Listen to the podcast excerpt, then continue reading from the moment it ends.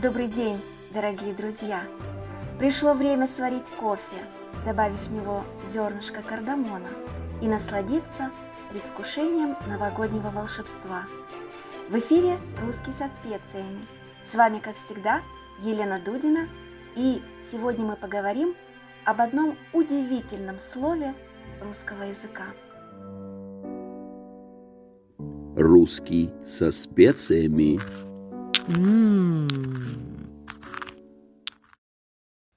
В этом сезоне мы обсуждаем научные проблемы, которыми занимаются современные лингвисты. Русский язык исследуется в самых разных аспектах. Описываются языковые явления, анализируются лингвистические единицы. Людям, далеким от научных изысканий, порой нелегко понять, чем же именно занимаются представители разных направлений языкознания.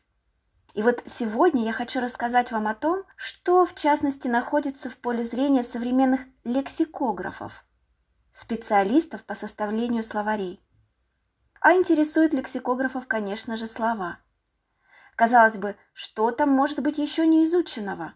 Все слова давно записаны, исследованы с разных сторон, помещены в классы, подклассы, выявлены исторические корни, особенности сочетания слов – но все же встречаются такие слова в русском языке, которые требуют особого внимания. Эти слова не вписываются в имеющиеся классы и группы, ведут себя необычно в речи, а потому привлекают к себе пристальное внимание ученых. Вы думаете, что такими необычными являются новые слова, недавно вошедшие в язык или недавно созданные? Но это далеко не так. Даже самые привычные, древние и распространенные слова иногда оказываются довольно загадочными. Итак, позвольте вам представить героя нашего сегодняшнего выпуска. Это слово «оба». Слово такое знакомое, привычное, на первый взгляд довольно простое, на самом деле является поистине удивительным. Что же в нем такого особенного? Давайте разберемся. Начнем с того, что совершенно непонятно, к какой части речи относится это слово. Как известно, вопрос о частиречной принадлежности слов – один из дискуссионных в современной русистике. Существуют разные классификации частей речи, до сих пор нет единого подхода в определении границ этих классов слов. Но все же любой школьник знает, что определить часть речи можно, задав к слову вопрос и проанализировав его значение. Например, к именам существительным мы относим слова, отвечающие на вопросы «кто» или «что» и имеющие значение предметности. А к классу глаголов относим слова, отвечающие на вопросы «что делать» и «что сделать» со значением действия, состояния или процесса. Попробуем же определить, к какой части речи относится слово «оба». Очевидно, оно отвечает на вопрос «сколько» и обозначает количество, так? Следовательно, это слово нужно поместить в класс имен числительных. Но не все так просто. Ведь имена числительные, отвечающие на вопрос «сколько», должны соответствовать числовому ряду. Например, имя числительное слово «три» соответствует числу «три», слово «сто» соответствует числу «сто». А какому числу соответствует слово «оба»?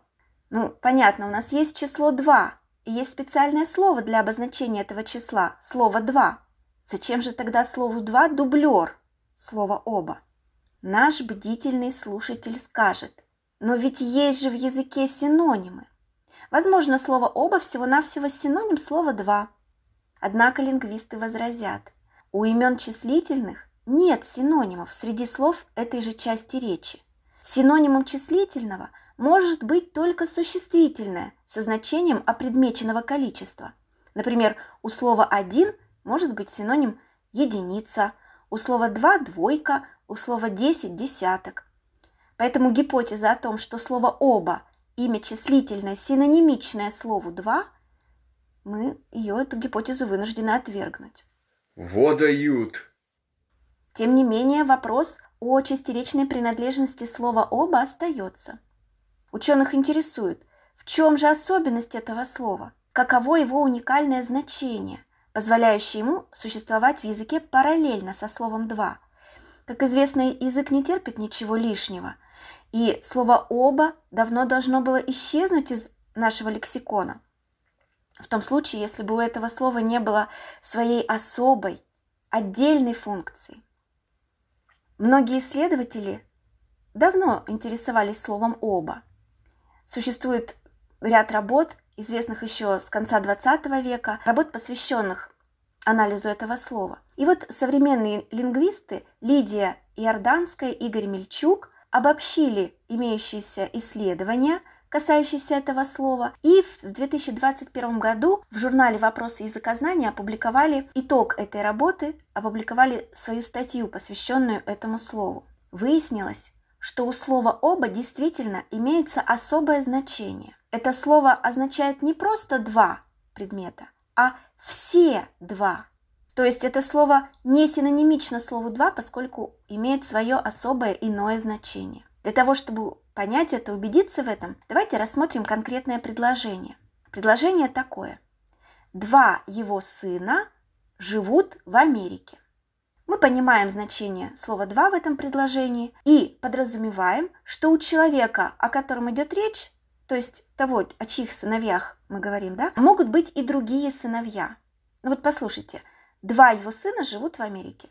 Подразумевается, что, возможно, у него есть еще третий, четвертый сын и так далее. А если предложение звучит иначе, например, так, оба его сына живут в Америке. Вот это предложение исключает наличие у человека, о котором идет речь, других сыновей. Мы понимаем, когда расшифровываем слово «оба» в этом контексте, понимаем, что других сыновей у этого человека нет – Оба его сына живут в Америке.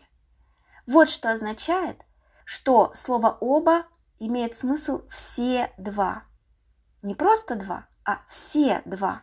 И для языка это оказывается критически важный смысл, который не позволяет взаимозаменяться словам «оба» и «два».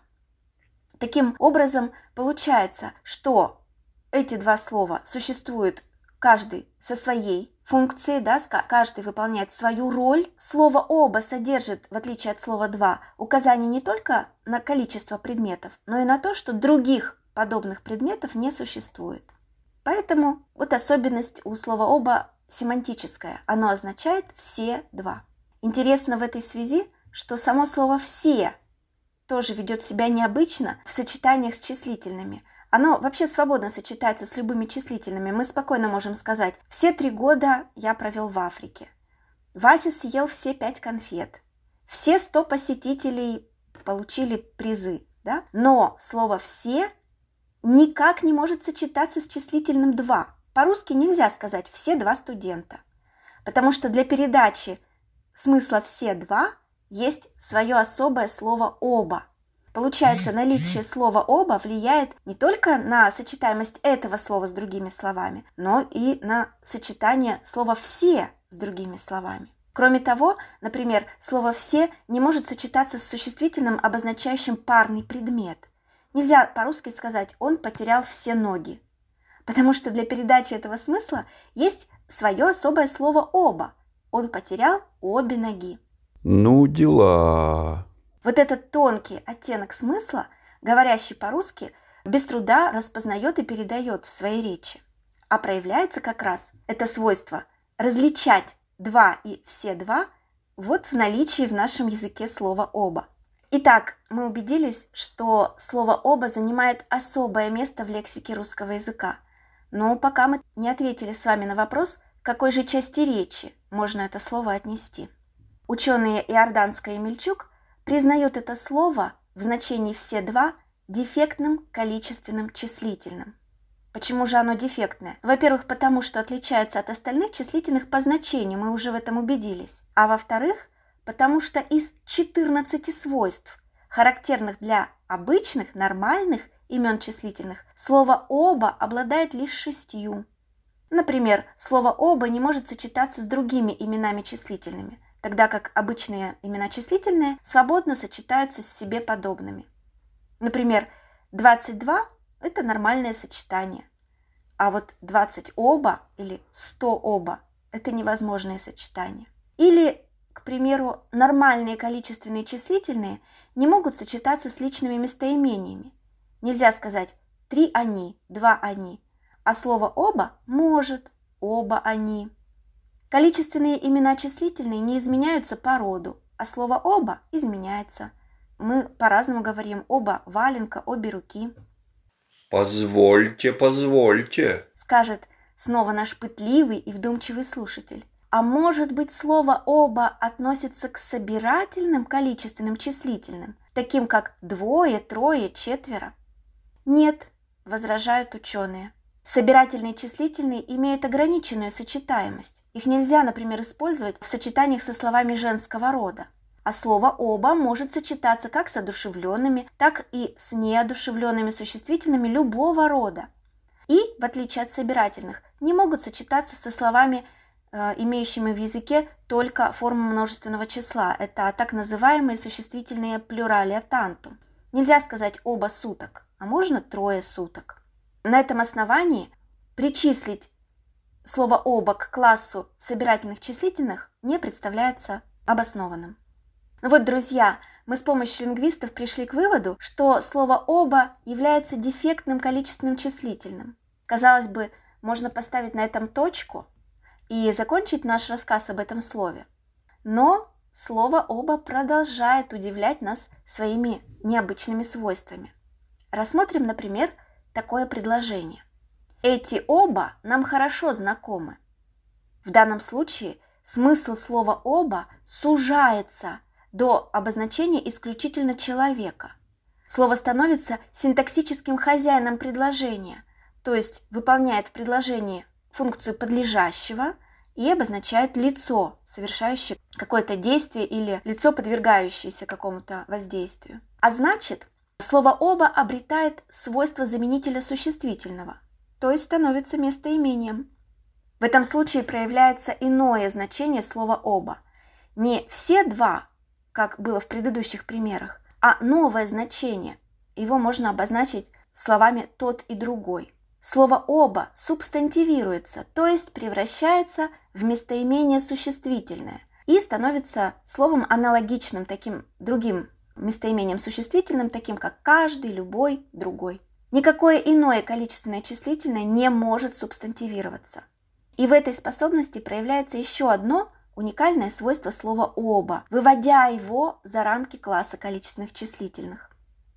Нужно отметить, что в значении «все два» и в значении «тот и другой» перед нами разные лексемы слова «оба», то есть разные по значению – и частеричной принадлежности слова. Иначе говоря, слово «оба» существует в языке как бы в двух ипостасях – в виде дефектного количественного числительного и в виде местоимения существительного. Поэтому, отвечая на вопрос, к какой части речи относится слово «оба», мы должны прежде всего уточнить контекст, в котором это слово нам встретилось. И уже в контексте задать вопрос, уточнить синтаксическую функцию, определить значение – и на основании этих данных уже сделать вывод о чистеречной принадлежности слова. Вот именно этим и занимаются лексикографы, составляющие разного рода словари.